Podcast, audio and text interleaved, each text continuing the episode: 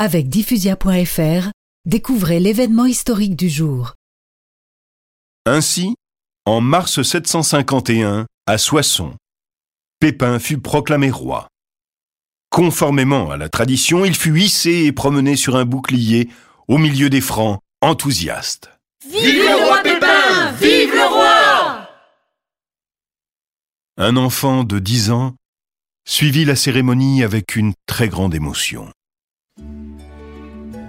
C'était le fils aîné de Pépin, Charles.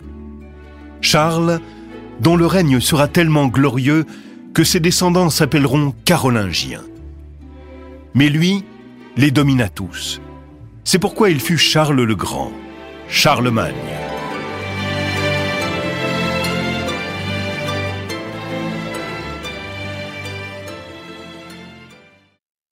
Pépin le Bref mourut le 24 septembre 768 à Saint-Denis. Ses deux fils, Charles, le futur Charlemagne, et son frère Carloman Ier, furent tous deux élus rois par une assemblée populaire. Charles se vit attribuer la partie de territoire que possédait son père, et Carloman le royaume de leur oncle, le frère de Pépin le Bref.